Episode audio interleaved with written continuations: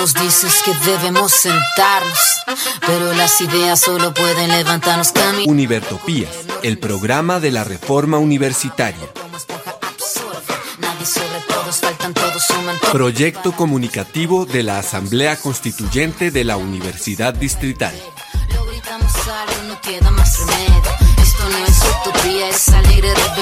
Por una educación como derecho y bien común.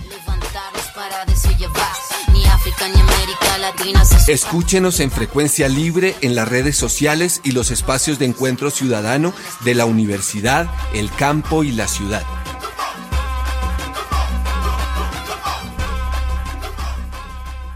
Hoy, 22 de julio del 2022 de la era de nuestro Señor, los perversos e insensatos, pero no ha tenido de Univertopías, al llegar a la misión número 162, saludamos a todos los que se encuentran al otro lado de las ondas electromagnéticas, a los que participan en nuestro programa, a nuestro ingeniero de sonido y a la Academia Luisa Calvo.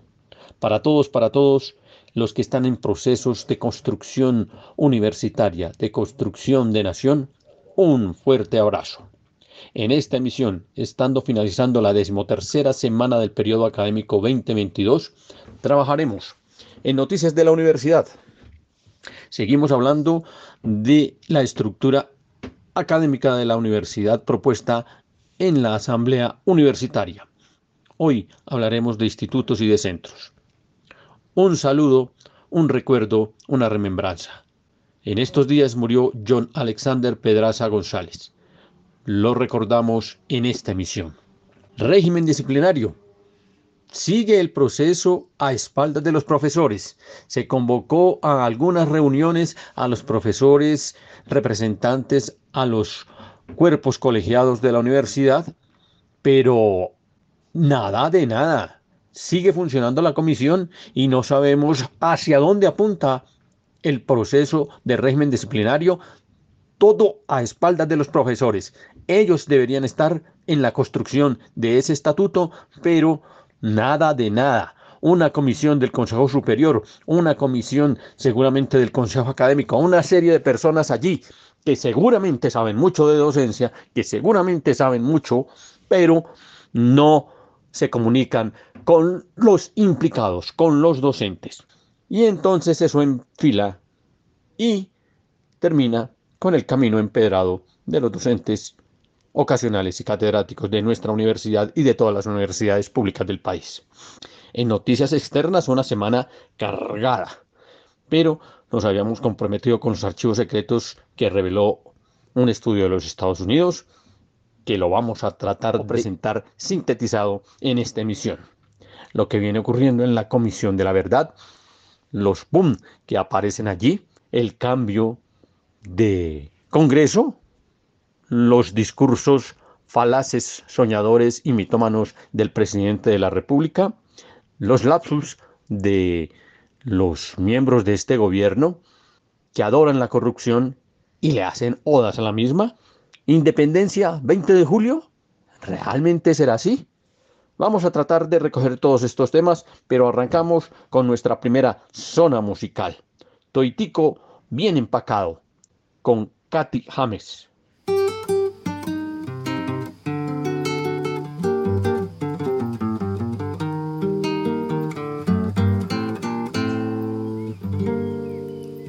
Tal su café? ¿Cómo estuvo su agua y panela? Qué buenas arepas las que prepara doña Rubiela. ¿Qué tal el ajiaco con el frío de la mañana? Y el sabor de la papa que traje fresquita y de la sabana. Discúlpeme si interrumpo su desayuno. Para salir de las dudas es el momento más oportuno. Dígame usted si conoce la molienda o el azúcar es solo una bolsa que le compran en la tienda. Y cuénteme qué sabe de su tierra, cuénteme qué sabe de su abuela, cuénteme qué sabe del maíz, o acaso olvidado sus antepasados y su raíz. Dibújeme el árbol del cacao, mientras se toma ese chocolate con pan tostado dígame su merced, ¿qué sabe del asadón? Ese es el que le trae a usted las sopitas al cucharón. Y cuénteme qué sabe de su tierra, cuénteme qué sabe de su abuela, cuénteme qué sabe del maíz, o acaso ha olvidado sus antepasados y su raíz.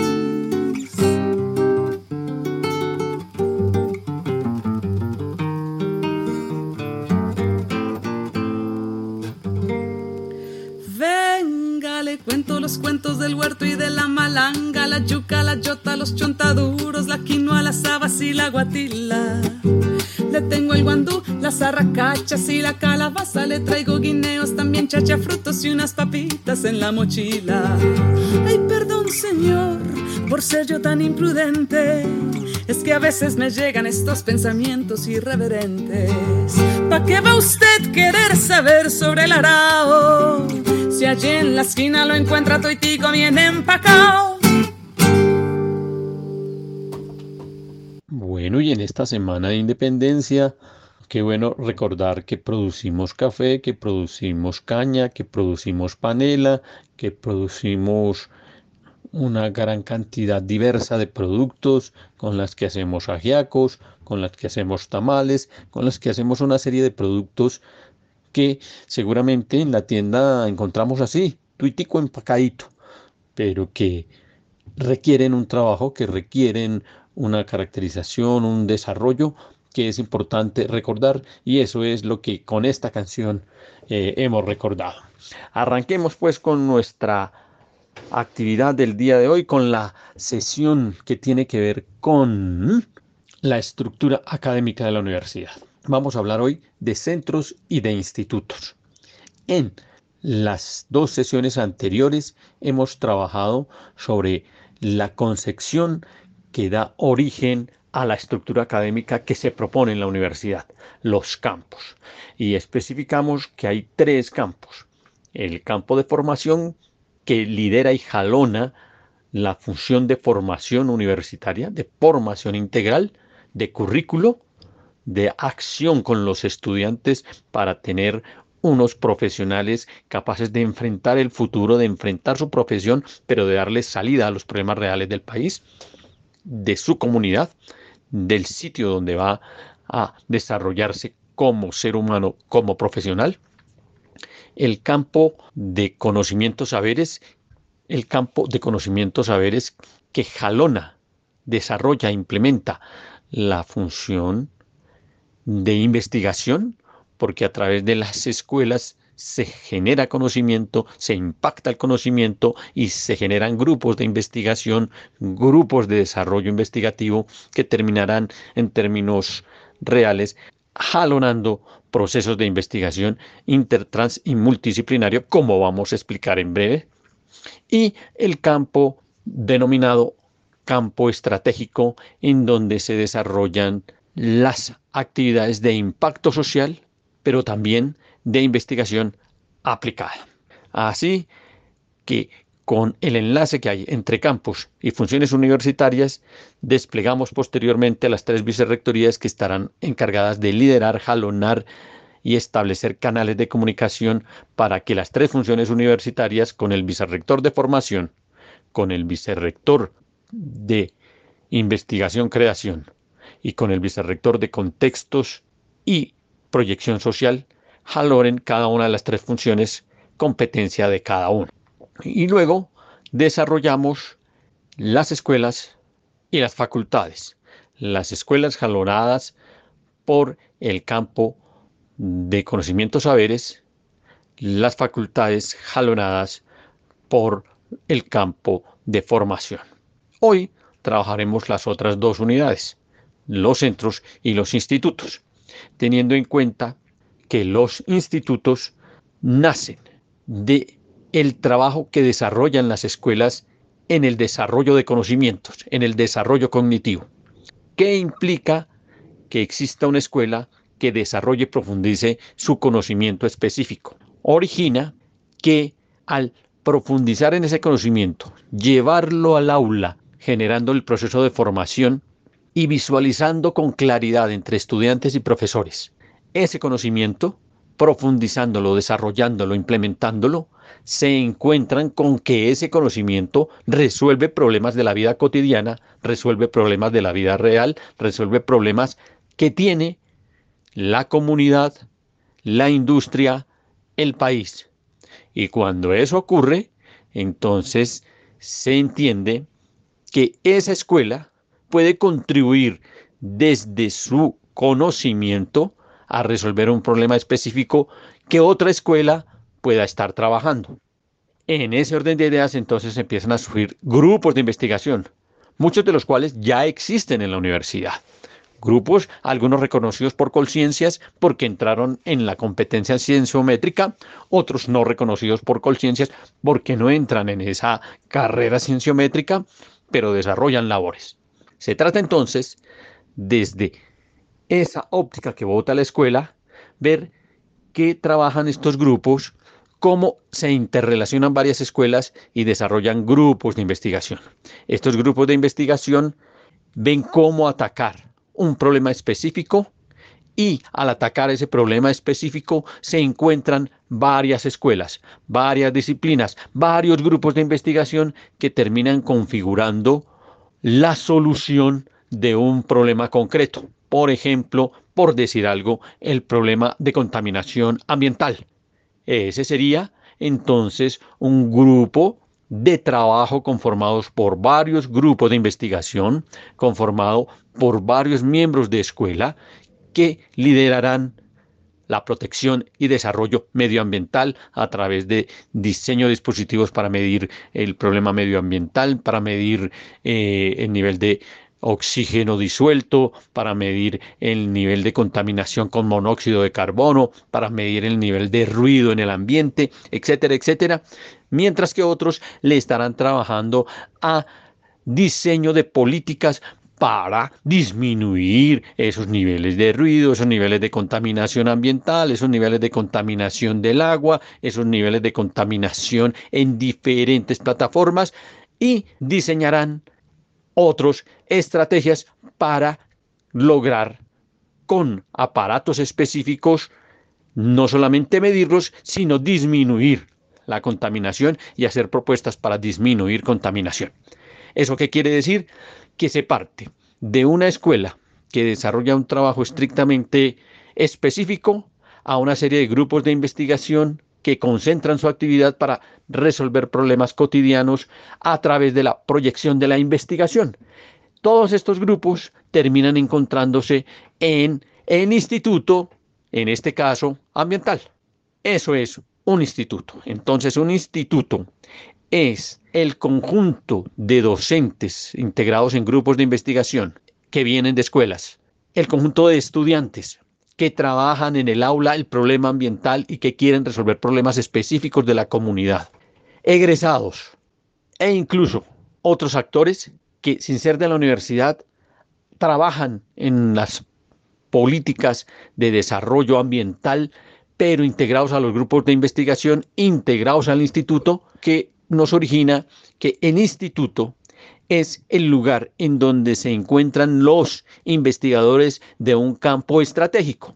Y es cuando aparece el tercer campo. ¿Cuál es el campo estratégico? El campo estratégico es el campo que desarrolla políticas que tienen que ver con el enlace de la universidad y la comunidad que aparecen en el plan de desarrollo. Pero hay dos tipos de trabajo investigativo. Ahí está el trabajo investigativo que se hace fundamentalmente como producto de la proyección de conocimiento que desarrolla la escuela. Es cuando este trabajo es en un área específica del saber.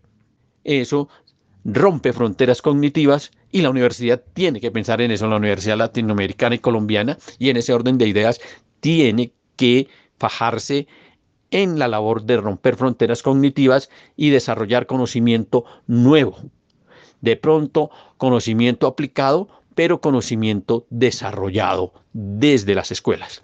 Ese será un conocimiento específico de la escuela.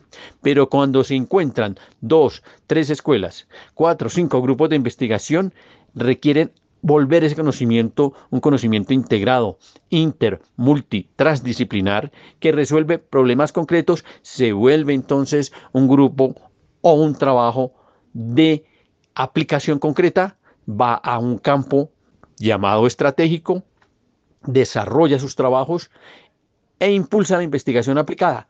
En ese caso entonces pasa del campo de conocimientos saberes al campo estratégico y pasa de la escuela y los grupos de investigación a los institutos que escogen trabajos particulares para desarrollar su acción.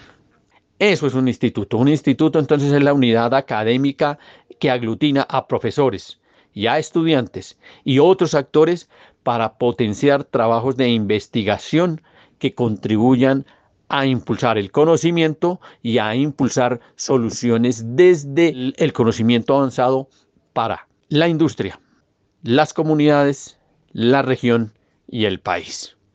Por supuesto, tiene una estructura. La estructura del instituto está configurada de manera similar o análoga a la de las otras dos unidades. Y es así. Existe una dirección de instituto existe un consejo de instituto y existe una secretaría y un equipo de soporte para el instituto. Entonces, el órgano colegiado, que es el consejo de instituto, está configurado de tal suerte que se encuentran aquí dos vicerrectores, o por lo menos delegados de estos dos vicerrectores. El vicerrector de contexto y proyección social, o su delegado, y el vicerrector de conocimientos, conocimientos y saberes, o su delegado está el director de escuela. ¿De qué escuela? Ah, de una de las escuelas que interviene en el instituto, desarrollando la labor específica del instituto. Escogido por esos directores de escuela que tienen que ver con el instituto. Un decano delegado por los decanos que tienen que ver con el trabajo que desarrolla este instituto. Si es el de medio ambiente, si es el de medidas ambientales, pues seguramente delegarán al decano de estudios ambientales. Un docente que desarrolle su actividad investigativa y de creación en el instituto. Un estudiante con actividad de investigación y creación en el instituto.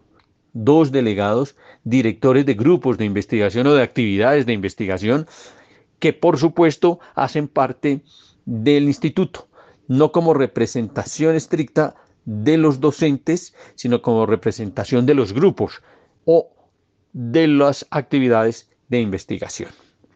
Por supuesto, hay una presentación de el manejo financiero de los institutos, entendiendo que el instituto no puede seguir siendo o la labor investigativa que se desarrolla en los, en los institutos no puede seguir siendo una actividad con mínimo presupuesto, sino que hay que garantizar un presupuesto robusto que debe salir de las arcas de la universidad, del presupuesto de la universidad, pero también que puede salir de otras fuentes.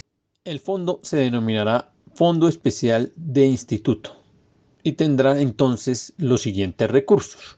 Primero, los recursos que se transfieren desde el presupuesto general de la universidad y desde otros fondos presupuestales de la misma. Segundo, los recursos obtenidos por gestión de los proyectos y de los servicios que ofrece el instituto de conformidad con los estatutos de la universidad y los reglamentos específicos. Tercero, los excedentes y rendimientos financieros que resulten de la administración de los recursos del fondo. Cuarto, los recursos que se reciban por subvenciones, becas y apoyos a la movilidad académica derivados de la gestión del instituto. Quinto, los recursos generados como regalías a favor de la universidad de conformidad con la ley y con los estatutos. Sexto, los recursos que se perciban de entidades públicas y privadas por concepto de contratos, convenios, contrapartidas para la ejecución y actividades de investigación, creación y de movilidad académica. Séptimo, los rendimientos y excedentes financieros que resulten de la administración de los recursos del fondo. Y octavo, los demás recursos que hayan sido gestionados con entidades externas para el desarrollo de la actividad propia de la unidad académica específica. En todo caso, el reglamento del fondo debe ser elaborado y presentado para que se desarrolle la actividad de investigación. Hay un parágrafo que dice, en el reglamento del Fondo presupuestal especial del instituto se establecerá la proporción de los recursos generados por concepto de matrículas de posgrado que apoya al instituto. Asimismo, fijará la proporción de los recursos generados por el instituto por las actividades de investigación, creación e innovación que serán reinvertidos en el fondo y en la universidad según el, se reglamente. Hay que clarificar aquí que existen doctorados. Esos doctorados están adscritos a las facultades y en particular a las áreas de formación. Pero como la labor de investigación se desarrolla allí, esos doctorados seguramente tendrán que ver directamente con los institutos. Así que hay una articulación que hay que materializar y desarrollar allí. Y no solamente los doctorados, sino en general todos los posgrados. Ahora bien, Así como hay unos requisitos de creación de escuelas y de facultades, hay también unos requisitos de creación de instituto que deben tenerse claros. No se pueden crear institutos a la luz de los deseos de uno u otro profesor, de una u otra administración, sino con base en las realidades objetivas que tengan desarrollados los campos estratégicos específicos. Así que el Consejo Superior Universitario creará los nuevos institutos siempre previo concepto del Consejo Académico y de conformidad con el plan de desarrollo de la universidad, de los demás planes institucionales de mediano y largo plazo y cumpliendo con el trámite que tenga los siguientes elementos en el documento que se entrega de creación. 1. Definición y fundamentación del campo estratégico que se desarrolla y la relación de pertinencia con los campos estratégicos de la universidad. Dos, formulación de los campos de investigación, creación e innovación que se desarrollan y las líneas y programas que fortalecerán ese trabajo. Tercero, la definición de las relaciones institucionales e interinstitucionales, las redes de apoyo, los esquemas de cooperación necesarios para implementar las funciones del instituto y el campo estratégico correspondiente. 3. Definir la estrategia y mecanismos de relación y articulación con el trabajo de las escuelas, las facultades y los centros de la universidad. La justificación de la necesidad, pertinencia, relevancia e impacto de la creación en los ámbitos interno y externo. La demostración de la existencia de grupos de investigación, creación e innovación con trayectoria en el campo estratégico que se desarrolla por parte del instituto. Y finalmente, la identificación de la producción académica, artística, científica y tecnológica que se implementará en el campo estratégico por parte del instituto. Ningún instituto puede tener menos de cinco grupos de investigación-creación. Tiene cinco o más. Y el reconocimiento del instituto será reglamentado en el Estatuto de Investigaciones. Con ello, terminamos los institutos y entramos a los centros. El centro es una unidad análoga al instituto, pero su única función es materializar la proyección social de la universidad. El instituto, de hecho, lo realiza, pero dentro de la óptica de la investigación aplicada y la escuela desarrolla investigación específica en áreas y disciplinas específicas. El instituto desarrolla investigación inter, trans y multidisciplinaria que puede ser para romper fronteras cognitivas, generar nuevos conocimientos o para aplicarlos. Cuando son aplicados, entonces se acercan muchísimo, muchísimo a la labor del centro. Pero no es la misma labor porque la labor del centro es materializar el quehacer de la universidad, los trabajos académicos en la sociedad específica, en comunidades específicas, a través de pasantías, convenios, interventorías, cursos de extensión, programas de extensión, etcétera, etcétera. La manera como se impacta realmente a la sociedad. Eso es lo que hace el centro. Eso quiere decir que lo que hoy está desarrollando el IDEXUT queda recogido por diversos centros, de acuerdo al campo estratégico que materialice cada grupo de trabajo, cada serie de proyectos que se desarrollan. Volvamos al campo medioambiental.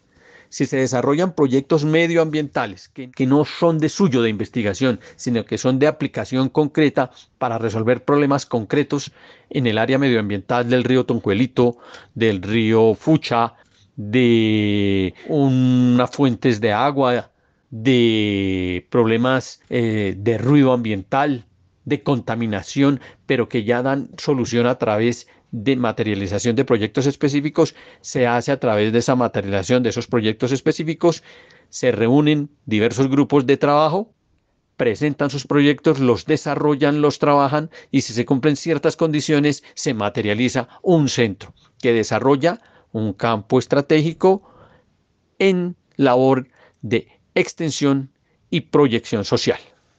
Por supuesto, el centro tiene una estructura y el centro tiene rigurosamente también unos fondos que le permiten desarrollarse y que impiden que se presenten los problemas que se han presentado hoy en el IDEXUD. Veamos pues, vamos primero por la estructura. El centro tiene una dirección orgánica, que es el Consejo de Centro, pero también tiene una dirección ejecutiva, que es el director de centro. Para ser director de centro se requieren unas condiciones específicas, pero fundamentalmente que perfile su acción o bien en investigación aplicada o bien en proyectos concretos de extensión y fundamentalmente en el área de su competencia. Para pertenecer al Consejo de Centro o la estructura del Consejo de Centro está dada fundamentalmente por el, el director del centro. El director de centro es escogido por los profesores que hacen parte del centro. Llegan al Consejo de Centro un director de escuela delegado por los directores de escuela que tienen relación con ese centro. Hay un representante de los decanos que es eh, escogido por los decanos que pertenecen a las facultades que intervienen o que desarrollan trabajos en ese centro. Está el vicerrector de conocimientos saberes y está el vicerrector de contextos y proyección social. Se encuentran allí dos vicerrectores que manejan dos de los campos fundamentales de la universidad, el campo de conocimientos saberes que es el campo investigativo, y el campo de contextos y proyección social, que es el que proyecta la universidad en las comunidades. Se encuentra allí un representante de los docentes seleccionado por el claustro de profesores. Se encuentra allí un estudiante vinculado a los grupos que hacen parte del centro. Y se encuentran allí directores de diversos grupos de proyección social y extensión que impulsan el trabajo de este centro. Pero igual que en las escuelas, hay unos requisitos para crear centros. Es decir, no puede ser que cinco o seis profesores se reúnen y crearon su centro. No, no funciona así. Hay que cumplir unas reglamentaciones básicas para la creación de eh, un centro. Entre otras, tener en cuenta las siguientes consideraciones. Uno, definición y fundamentación del campo estratégico que desarrolla el centro y su relación y pertinencia con los campos estratégicos que existen en la universidad. Segundo, la formulación de los programas de extensión y proyección social que desarrolla el centro. Tercero, la definición de las relaciones interinstitucionales e institucionales, las redes, los esquemas de cooperación intra e interinstitucional. Cuarto, la definición, estrategias y mecanismos de relación y articulación con el trabajo de las escuelas, las facultades y los institutos. quinto, la identificación de la producción académica, artística, científica, tecnológica, el campo estratégico que desarrolla la identificación de la producción académica, artística, científica o tecnológica en el campo estratégico que implementa y desarrolla el centro. Y finalmente, un estudio de viabilidad técnica de infraestructura física y tecnológica, recursos humanos, financieros para la creación y proyección de el centro y su sostenibilidad. Debe estar inscrito dentro de los planes institucionales de mediano y largo plazo en cuanto a las políticas y planes a desarrollar. Y finalmente se entiende que un grupo de trabajo es una cava, es un grupo de investigación, es un instituto, una escuela, una facultad y un área de formación, lo cual debe quedar completamente claro en el momento de formular las propuestas que llegan y son aprobadas en primera instancia por el claustro el Consejo Académico y luego el Consejo Superior de la Universidad Distrital. Y finalmente, el manejo presupuestal tiene una serie de rubros, que son algunos internos, que vienen del presupuesto propio de la universidad, y otros que vienen del manejo externo, producto de los convenios.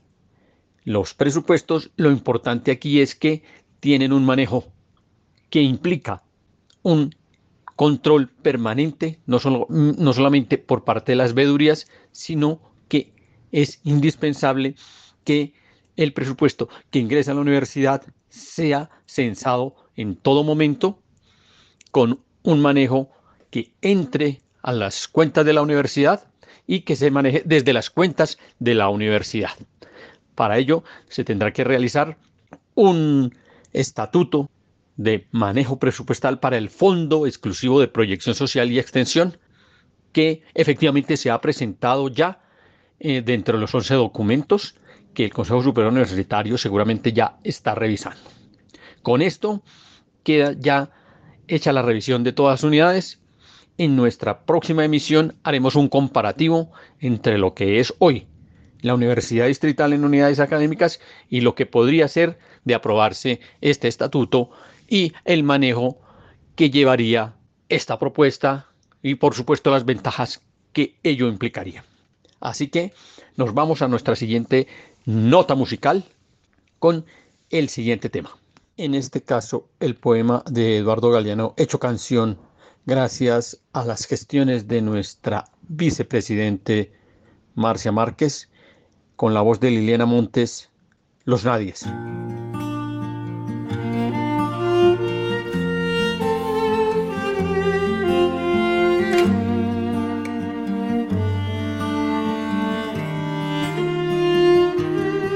Sueñan las pulgas con comprarse un perro, sueñan los nadies con salir de pobres, que algún mágico día llueva de pronto. La buena suerte, que llueva cántaros, la buena suerte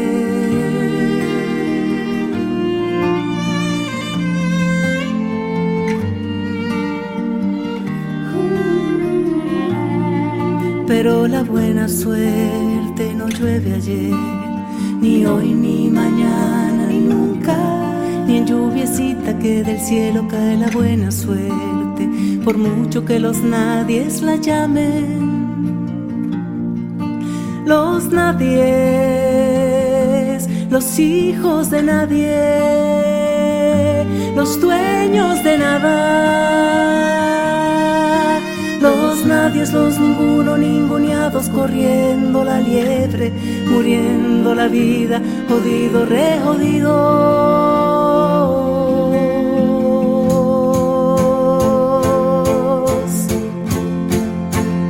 Los dueños de nada, que no son aunque sean que no hablan idiomas sino dialectos, que no profesan religión sino superstición, que no tienen arte sino artesanía, que no tienen cultura solo hacen folclore.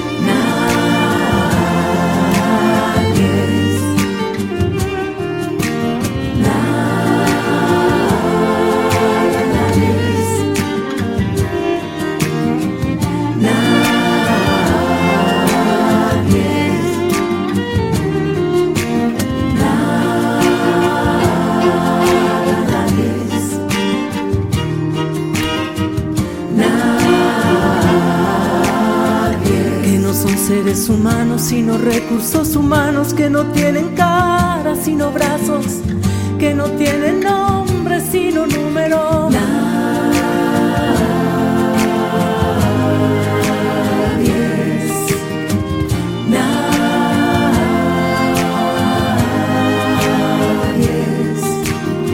que no figuran en la historia universal, sino en la página roja de la prensa local. Los nadies, los nadies, los hijos de nadie, los dueños de nada. Los nadies, los ninguno, ninguneados, corriendo la liebre, muriendo la vida, jodido, re jodidos. Los nadies los hijos de nadie, los dueños de nada. Los nadies, los ninguno, ninguneados, corriendo la liebre, muriendo la vida, jodido, re jodido.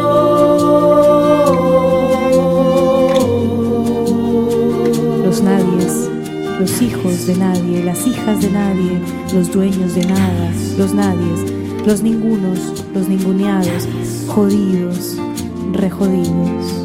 Que cuestan menos que la bala que los mata, que cuestan menos que la bala que los mata, que cuestan menos que la bala que los mata. Nada, nadie.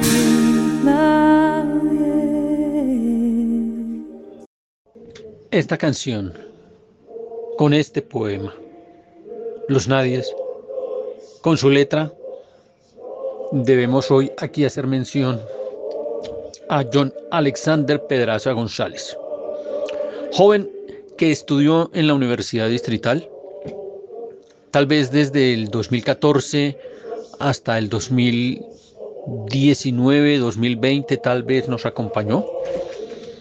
Posteriormente fue a la Universidad del Valle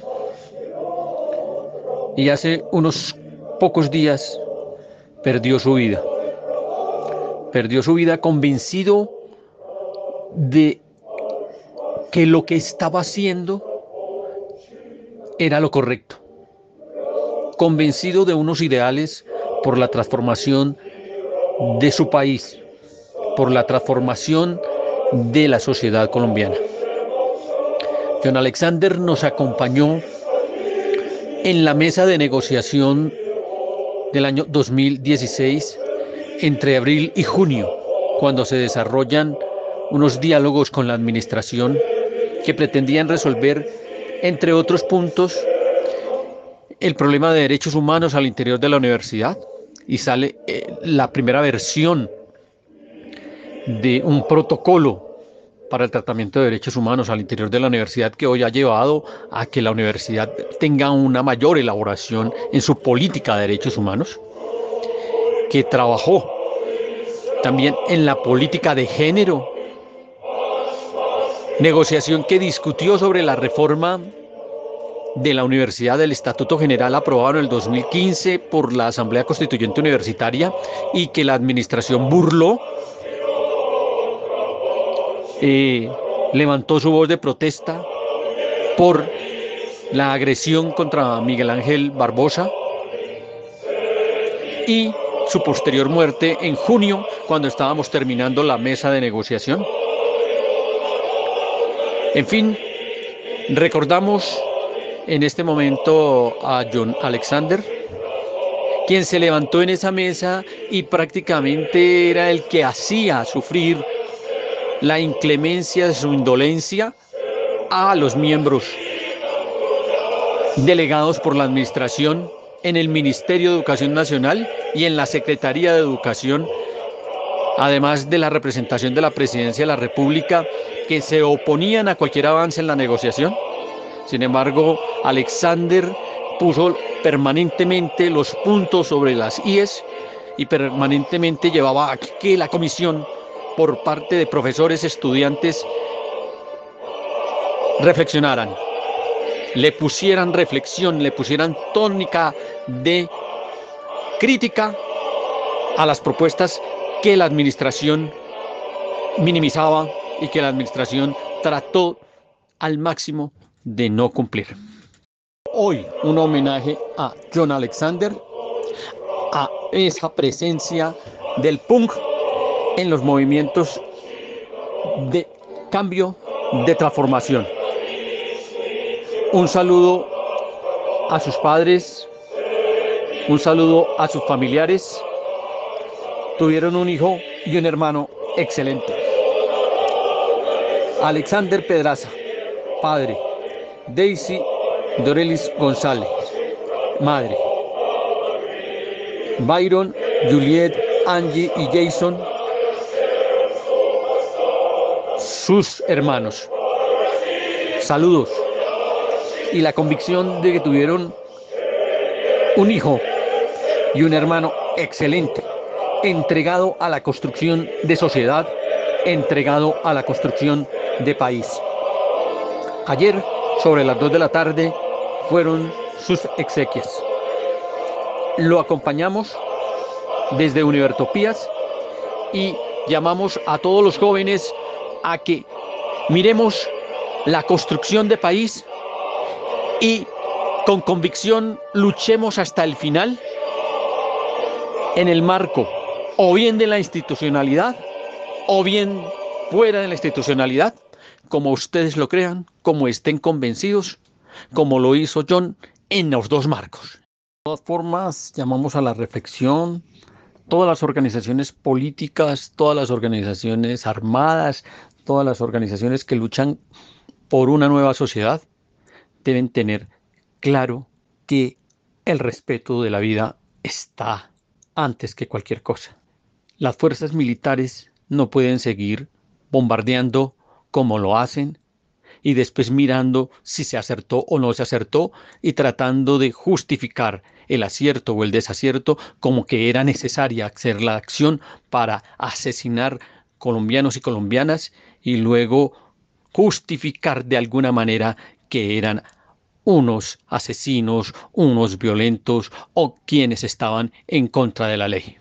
A quienes están por fuera de la institucionalidad hay que darles un trato en el marco de la ley, no en el marco del homicidio. Llamamos a nuestros estudiantes, llamamos desde Univertopías a nuestros jóvenes para que le den prioridad a la vida, para que sus propuestas de lucha estén en el marco de la vida y por la vida.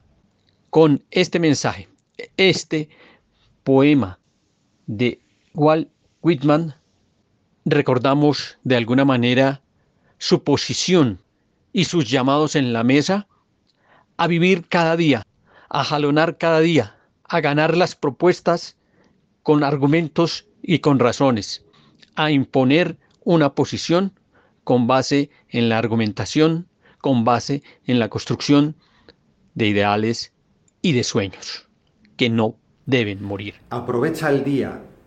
No dejes que termine sin haber crecido un poco, sin haber sido feliz, sin haber alimentado tus sueños. No te dejes vencer por el desaliento, no permitas que nadie te quite el derecho de expresarte, que es casi un deber. No abandones tus ansias de hacer de tu vida algo extraordinario. No dejes de creer que las palabras y la poesía sí pueden cambiar al mundo, porque pase lo que pase, nuestra esencia está intacta. Somos seres humanos llenos de pasión. La vida es desierto y es oasis. Nos derriba, nos lastima, nos convierte en protagonistas de nuestra propia historia. Aunque el viento sople en contra, la poderosa obra continúa y tú puedes aportar una estrofa. No dejes nunca de soñar, porque solo en sueños puede ser libre el hombre. No caigas en el peor de los errores, el silencio. La mayoría vive en un silencio espantoso. No te resignes, huye. Yo emito mi alarido por los tejados de este mundo, dice el poeta. Valora la belleza de las cosas simples. Se puede hacer poesía sobre las pequeñas cosas. No traiciones tus creencias. Todos merecemos ser aceptados.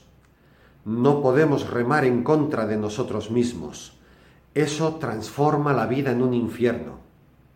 Disfruta del pánico que provoca tener la vida por delante. Vívela intensamente, sin mediocridades. Piensa en, en ti, está en el futuro y asume la tarea con orgullo y sin miedo.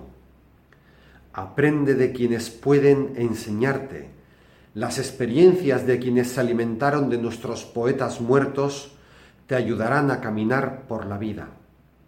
La sociedad de hoy somos nosotros, los poetas vivos. No permitas que la vida te pase a ti sin que tú la vivas. Walt Whitman. Bueno, a la vida hay que darlo todo, a la muerte no hay que darle nada. Continuamos con el camino empedrado de los docentes ocasionales y catedráticos, en este caso nos involucran también a los de planta. Hay un proceso de reforma eh, dentro del estatuto docente que tiene que ver con el régimen disciplinario. Circuló una propuesta inicialmente hace unos meses, producto de una presentación en el Consejo Superior Universitario respectivo, en el cual se precisan algunos elementos frente al régimen disciplinario de los docentes. Hay una serie de consideraciones, los de rigor, ahí están. El artículo 69 de la Constitución Nacional que dispone la garantía de autonomía universitaria para darse sus propias directivas. El artículo 75 de la Ley 30 de 1992 por la cual se organiza el Servicio Público de la Educación Superior y se dispone que el Estatuto Profesoral de las Universidades debe contener, entre otros aspectos, el régimen disciplinario. La sentencia C829 del 2002 de la Corte Constitucional, que determina la constitucionalidad de la autonomía universitaria para expedir el régimen disciplinario de sus docentes y del personal administrativo y que además precisa que las normas sancionatorias que despidan las universidades necesariamente tendrán como límite las garantías constitucionales, que el régimen disciplinario de los docentes de carrera de la Universidad Distrital está contenido en el Estatuto de Carrera, Acuerdo 011-2011 del Consejo Superior Universitario, título octavo, artículo 107 a 124. Pero ojo, no están contemplados los docentes ocasionales catedráticos porque los artículos 73 y 74 de la Ley 30 impide que se les trate como empleados públicos. Ahora bien, aparece como otro considerando los conceptos del C 176-2011, C278-2012, C127-2014, C85-2015, C152-2017, C196-2018 de la Procuraduría Auxiliar para Asuntos Disciplinarios, que ha precisado en relación con el régimen disciplinario aplicado a los docentes ocasionales y de cátedra las siguientes manifestaciones. Primera, tanto el profesor de cátedra como el ocasional y en general cualquier otro que tenga una vinculación diferente a los docentes de carrera, están sujetos a reglas internas o contractuales que tienen un carácter particular en cada ente universitario. Esto en ejercicio de la autonomía constitucional que cubre, según lo dispuesto en el artículo 29 de la Ley 30 de 1992 citada. Sin embargo, recuerden que dicen que no son empleados públicos, luego no se les puede aplicar régimen disciplinario. Ojo pues con eso. Dice además, bajo este régimen deben ser disciplinados como profesores que no tengan calidad de servidor público ni particular en cumplimiento de funciones públicas.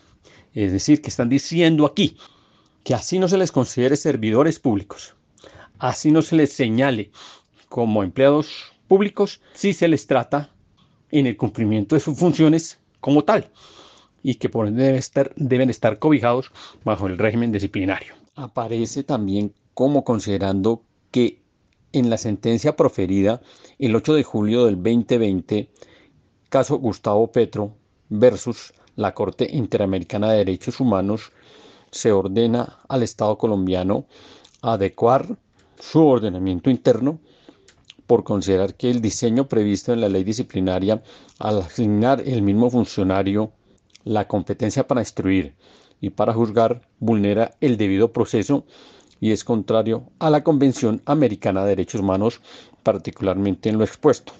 El tribunal ha señalado que el derecho a ser juzgado por un juez o tribunal imparcial es una garantía fundamental de debido proceso que permite que los tribunales inspiren la confianza necesaria a las partes en el caso, así como a los ciudadanos en una sociedad democrática.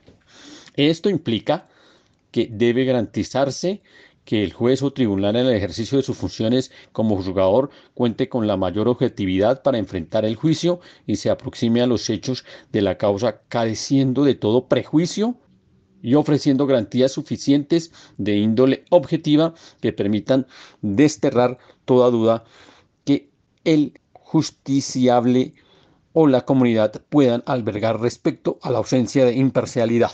La Corte advierte que la concentración de las facultades investigativas y sancionatorias en una misma entidad, característica común en los procesos administrativos disciplinarios, no es en sí misma incompatible con el artículo 8.1 de la Convención, siempre que dichas atribuciones recaigan en distintas instancias o dependencias de la entidad de la que se trata, cuya composición varíe de manera que los funcionarios que resuelvan sobre los méritos de los cargos formulados sean diferentes a quienes hayan formulado la acusación disciplinaria y no estén subordinados a estos últimos. Dice además que en cumplimiento de la citada orden, el Estado colombiano expidió la Ley 2094 de 2021, modificatoria de la Ley 1952 del 2019, Código General Disciplinario, la cual entró a regir el 29 de marzo del 2022.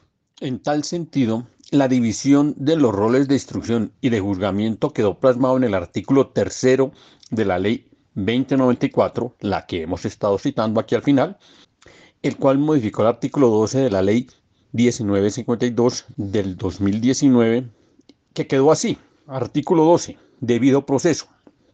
El disciplinable deberá ser investigado y luego juzgado por funcionario diferente, independiente, imparcial autónomo, que sea competente, quienes deberán actuar con observancia formal y material de las normas que determinen la ritualidad del proceso en los términos de este código y dándole prevalencia a lo sustancial sobre lo formal.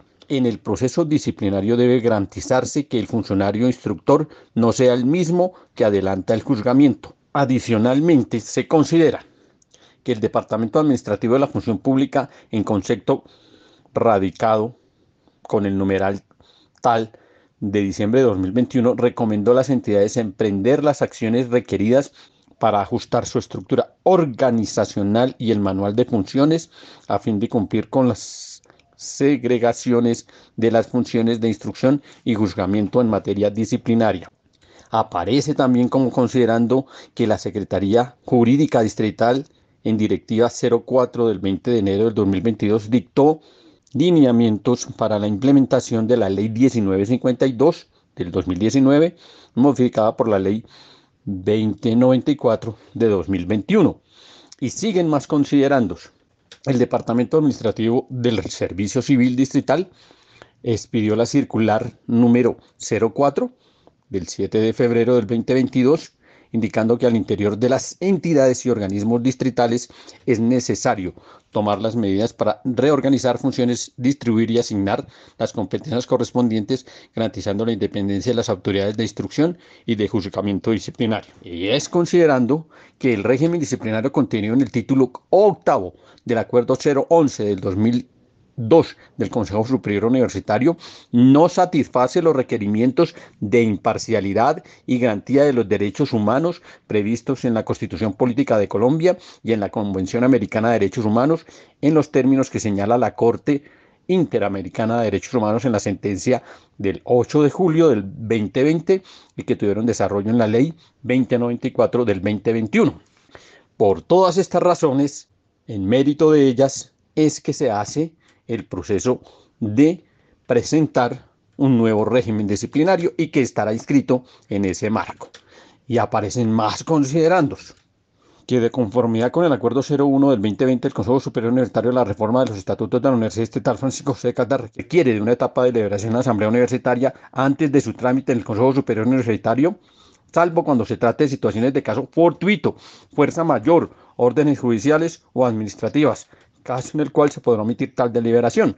Parece que este considerando no tiene otra función que decir que estamos en un caso fortuito y que por eso este debate no pasa a la Asamblea Universitaria. Ojo con eso. Se pasa por encima de la Asamblea Universitaria justificando un acto fortuito cuando se dejó pasar todo el 2019, todo el 2021, todo el 2022 prácticamente para presentar esta reforma que se había podido presentar dentro de los 11 trabajos que debía haber estudiado la Asamblea Universitaria. Debió haber entrado allí. Parece que se calcula por parte de la administración cuáles documentos entran a las sesiones de la Asamblea Universitaria y cuáles no. Y como no pueden haber dos sesiones extraordinarias, se la juegan en forma indiscriminada. Así que esos elementos son los que justifican el documento. No alcanzamos a desarrollar más el día de hoy, pero nos quedan dos documentos por revisar. El escrito por el profesor Rosendo López, dando respuesta no solamente a estos considerandos, sino a la propuesta que se presenta dentro del Consejo Superior Universitario, que ha creado una comisión para que siga estudiando el tema, comisión a la que fueron invitados en algún momento todos los profesores que hacen parte de los organismos colegiados de la universidad, pero no todos los profesores. Algunos miembros de los sindicatos, sindicatos que son patronales hoy en la universidad y que no dan garantía del debido proceso precisamente en cuanto a la expedición de normas. Así que se le solicita a la administración a través de este programa de Univertopías que piense en cómo no solamente socializa, sino que hace que los docentes tomen posición frente a lo que está sucediendo. Puede que en el fondo, con lo que se está expresando en los considerandos, se tenga razón. Pero recuerden que los docentes somos de régimen especial y que como régimen especial el estatuto diseñado en el 2002 está concebido a la luz de ese régimen especial y hay que revisar primero si ese régimen especial nos protege o si por el contrario estamos en este momento cayendo en el proceso de desconocer el régimen especial y de permitirle a la administración nacional que se olvide de los regímenes especiales y nosotros mismos desconociendo el régimen especial al permitir que se den modificaciones en nuestro, en nuestro régimen disciplinario, le demos lugar a que desaparezcan poco a poco los regímenes especiales y que solamente quede el de las fuerzas militares. El segundo documento es el informe que entregaron precisamente tres de los profesores que hacen parte de los organismos colegiados de la universidad. Estamos hablando de la profesora Paola y el profesor Jorge, que son de la Facultad de Ciencias de Educación, el profesor Adrián, que es de la Facultad de Artes, y del profesor Norman, que es de la Facultad de Medio Ambiente. Los tres participaron de las reuniones a las que fueron invitados por la Comisión de asuntos disciplinarios o la comisión que está haciendo la modificación de asuntos disciplinarios y nos han enviado un informe que hemos leído ya en dos ocasiones en Univertopías, pero que es necesario nuevamente revisar toda vez que bajo ninguna circunstancia aparece por ninguna parte una participación real, una participación efectiva y los profesores han hecho una serie de propuestas que nos cuentan posiblemente son, asumidas por la comisión, pero que no se sabe si efectivamente lo son o no lo son, porque no se les ha entregado a ellos tampoco en qué estado está el documento de reforma al régimen disciplinario. Así que quedamos a la espera para que en la próxima emisión sigamos revisando más minuciosamente estos dos documentos, el del profesor Rosendo, el de los profesores Paola, Jorge, Adrián y Norman, que nos entregan informes, y esperar si ya conocemos la última versión del documento de la Comisión del Consejo Superior Universitario y revisar si tenemos protección con aquello del régimen especial y seguimos aplicando el acuerdo 011 del 2002, incluyendo en él a los profesores ocasionales y catedráticos. Bien, pasemos a nuestro siguiente tema, que tiene que ver con lo que viene ocurriendo en varias sedes de la universidad frente al papel de bienestar universitario. Un bienestar que viene en franca decadencia.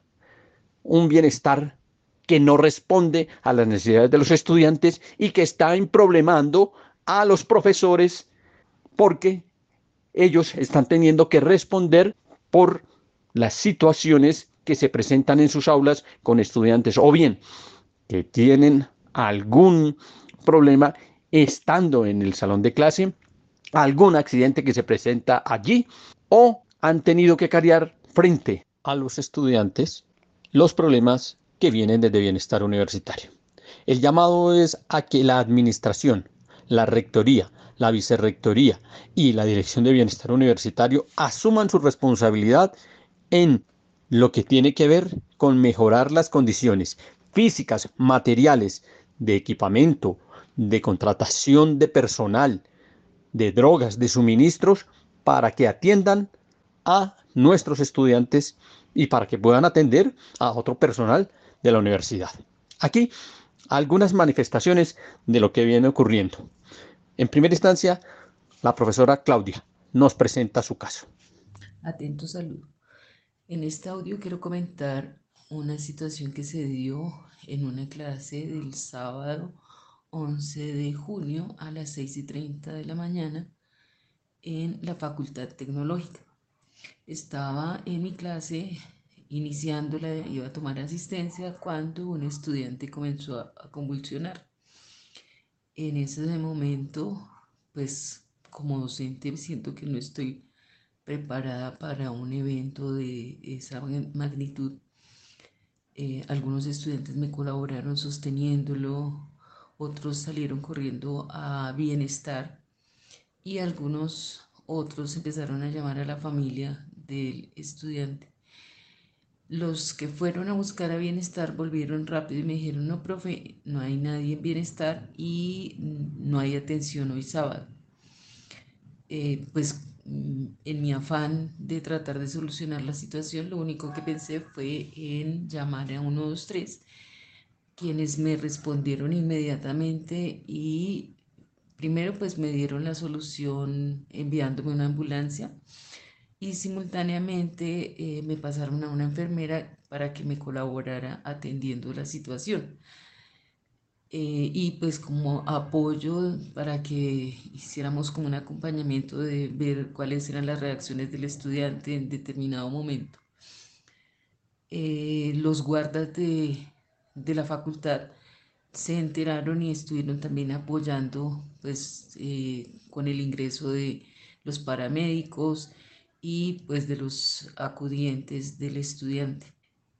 Después de la situación, cuando ya se llevaron al estudiante a, un hospital, eh, pues quedamos con los estudiantes atentos y pues comentando acerca de, de cómo había sido nuestra reacción, pues todos estábamos nerviosos porque ninguno esperaba una situación así. Eh, después de eso, eh, que los chicos quedaron pues preocupados porque cómo es posible que no haya atención en bienestar un día sábado a las 6 de la mañana, siendo que es un día hábil, es un día lectivo y pues es un día que, realmente hay mucho movimiento en la facultad. Eh, ellos dijeron que iban a solicitar una, eh, un acompañamiento directo de bienestar para todos los tipos de eventualidades que se den. Hasta el momento no ha habido una respuesta para ellos. Eh, realmente yo pasé una carta informando pues de la situación a, la coordinación a la que correspondo, pero pues me imagino que ellos tampoco tienen una respuesta directa a, una situación de esas. Como primer respondiente pues yo informé a la coordinación y ellos eh, pues no, no realmente eh, creería yo que pues no es como el conducto regular, no sé. Me preocupa que se vuelva a dar una situación de ese tipo. En los tantos años que llevo trabajando en la universidad, no había tenido una dificultad de, ese, de esa magnitud, vuelvo a repetir, pero me preocupa que no haya un acompañamiento real para los estudiantes los días sábados. El estudiante estuvo hospitalizado ocho días y cuando ya regresó, pues le pregunté que si realmente alguien de la universidad se había comunicado con él para saber cuál había sido su, su avance o su situación y pues él me decía que hasta el momento nadie se había comunicado con él. Entonces, más preocupante porque en el momento en el cual yo reporté a la, al 123, sí tuve la oportunidad de hablar telefónicamente con alguien de bienestar y me dijo que iba a estar atenta a, la situación y pues nunca fue así. Entonces yo de verdad tengo preocupación porque como docente siento que estamos desamparados y aislados eh, frente a una situación, una urgencia, una urgencia en una aula de clase. Entonces, eh, aquí extiendo pues esa parte que considero es importante, que esté el acompañamiento de bienestar con médico, enfermera o con alguien que de verdad pueda eh, estar pendiente de alguna situación, eh, sobre todo los sábados, que es el día que, es, que está más sola la universidad, la facultad, tanto de la parte o sea, estamos trabajando normalmente, tenemos clase ese día. Entonces, no nos dejen solos los sábados. Gracias. Muchas gracias, profesora Claudia. Varias cosas a resaltar aquí. Sábado 6 de la mañana, no hay atención en bienestar universitario. Posteriormente, la profesora cuando habla con su estudiante se da cuenta que nunca bienestar buscó al chico para establecer en qué condiciones estaba máxime cuando la profesora había ya informado al proyecto curricular y seguramente en el debido proceso el proyecto curricular se había comunicado con bienestar universitario. Ojo pues, recordamos que en periodos anteriores siempre ha habido una ambulancia que está a la entrada de la facultad pendiente de los casos. No sabemos qué pasó con ellos, seguramente no tiene nada que ver con bienestar, pero se requiere. Ojo pues, los estudiantes merecen atención durante todo el momento que están en la universidad, sea de 6 a 10 de la noche o sea los sábados. Vamos con otro ejemplo, en este caso la profesora Alba nos cuenta también lo siguiente. Hola, profe Jairo Ruiz.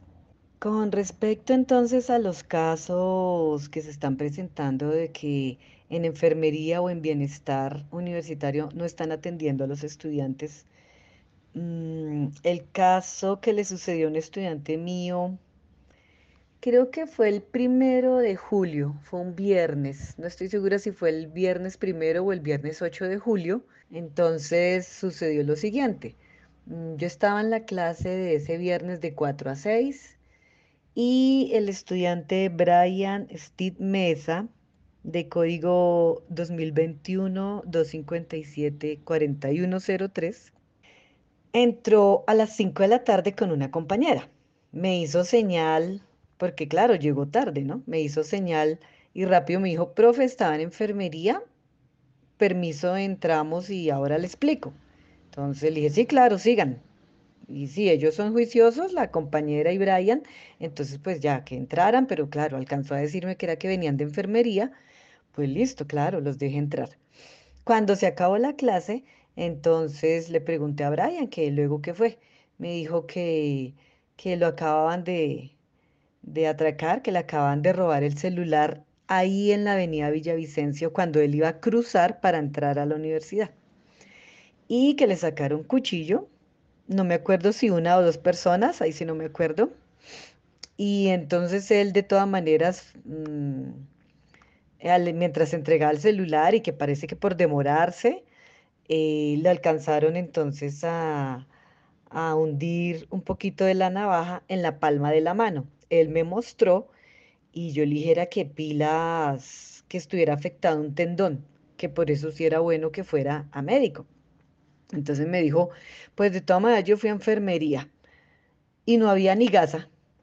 Em, que le limpiaron ahí, le limpiaron la herida, eh, que menos mal no fue profunda, pero que pues solo le limpiaron la herida. No sabría si con solo agua y jabón, ahí sí no sé.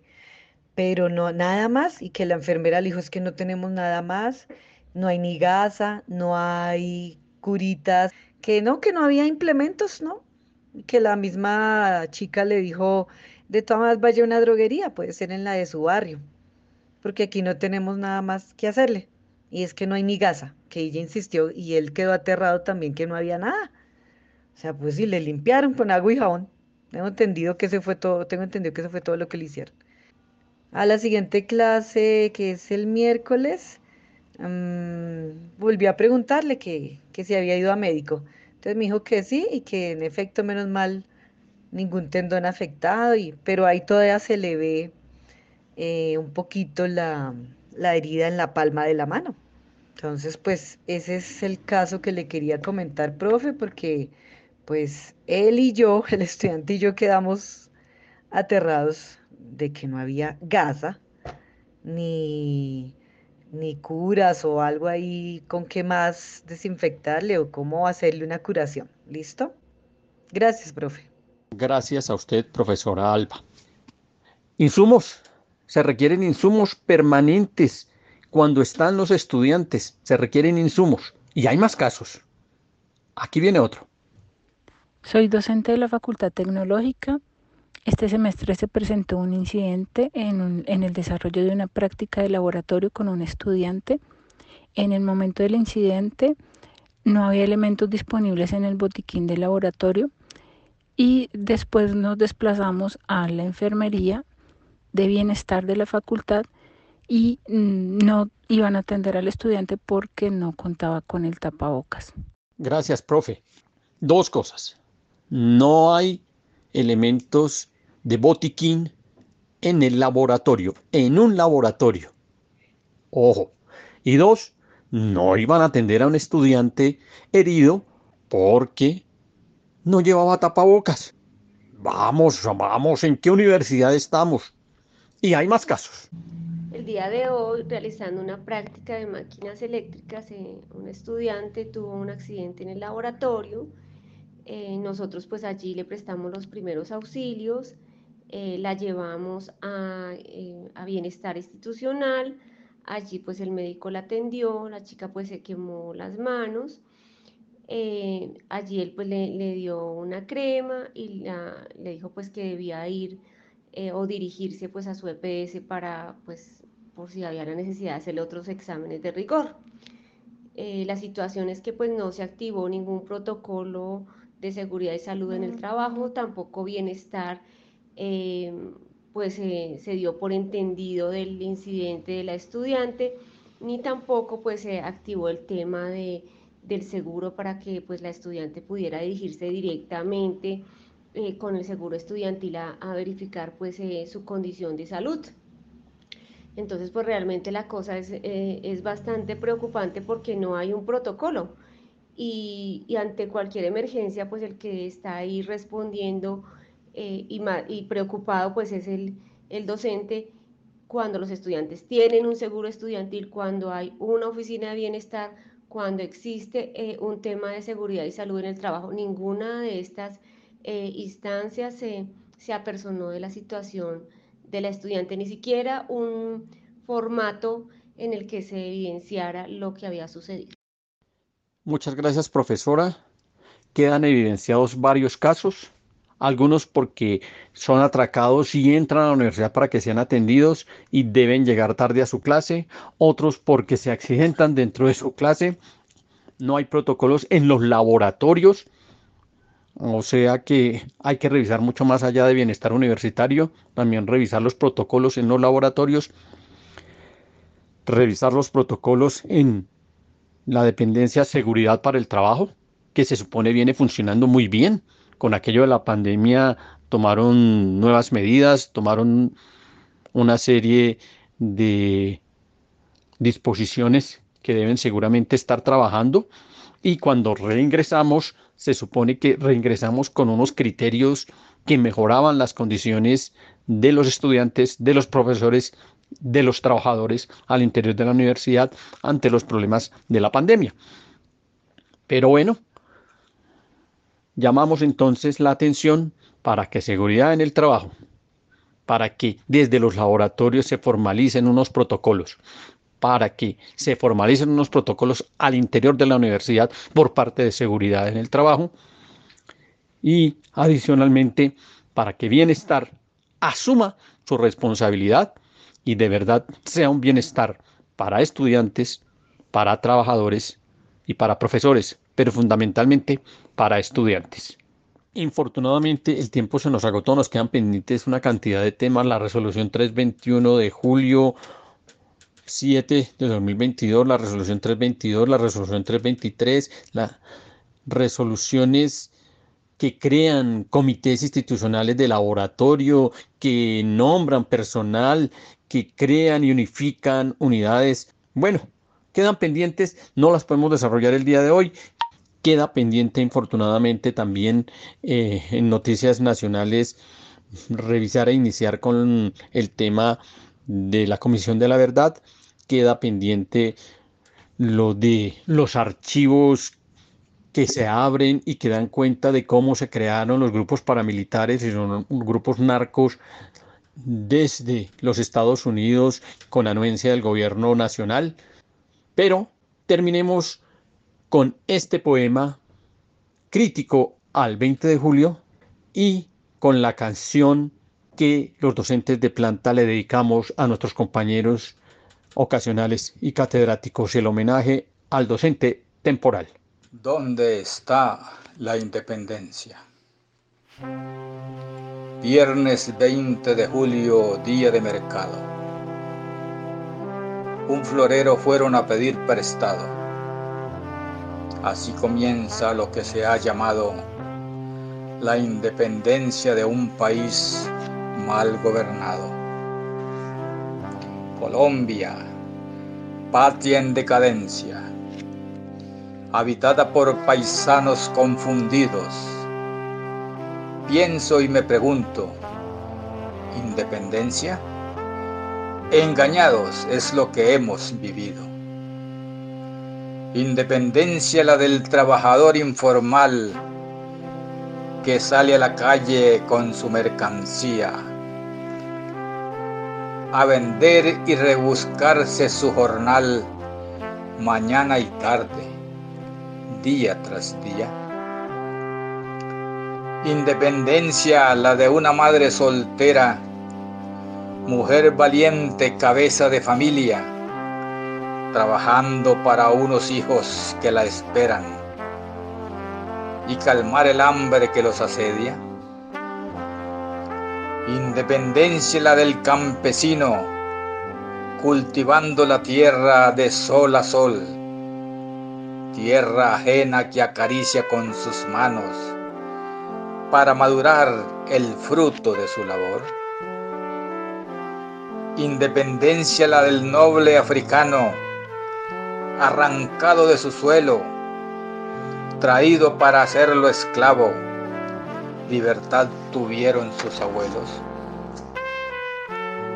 Independencia la de mis ancestros, nativos despojados de sus tierras antecesores todos nuestros, masacrados en las falsas guerras? No es independencia la de una patria lastimada, liberada de vasallos españoles, pero que vilmente continúa degradada por países extraños y depredadores.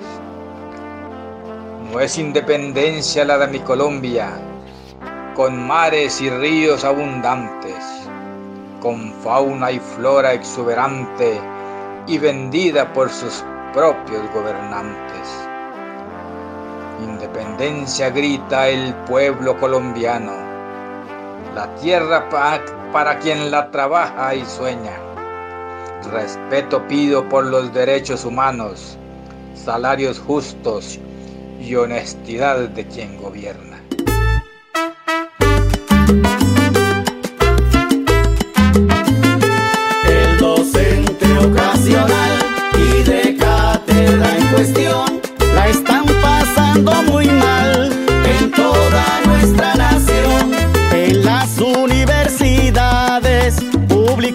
Nación hay que decir las verdades con claridad y razón. Hay docente ocasional y de cátedra precarios con exceso laboral pero de bajos salarios. Dicen que no es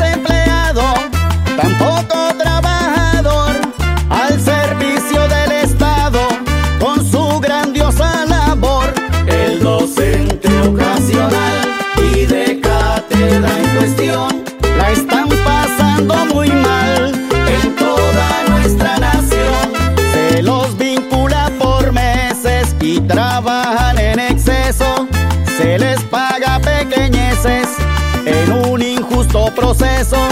No van a tener pensión con tan poca sumatoria, mientras que a la educación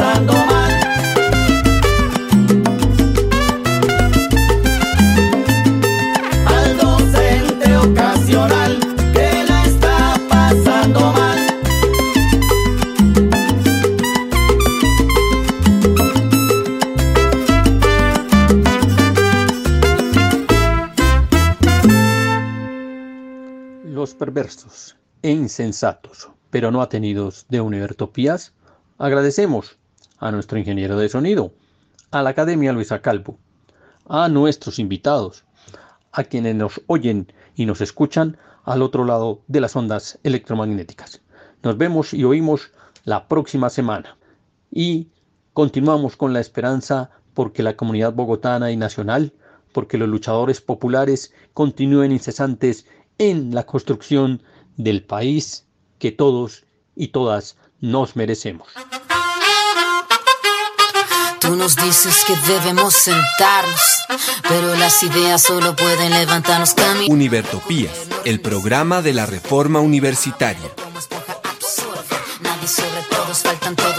Proyecto comunicativo de la Asamblea Constituyente de la Universidad Distrital. Lo gritamos algo, no queda más remedio. Por una educación como derecho y bien común. Escúchenos en frecuencia libre en las redes sociales y los espacios de encuentro ciudadano de la universidad, el campo y la ciudad.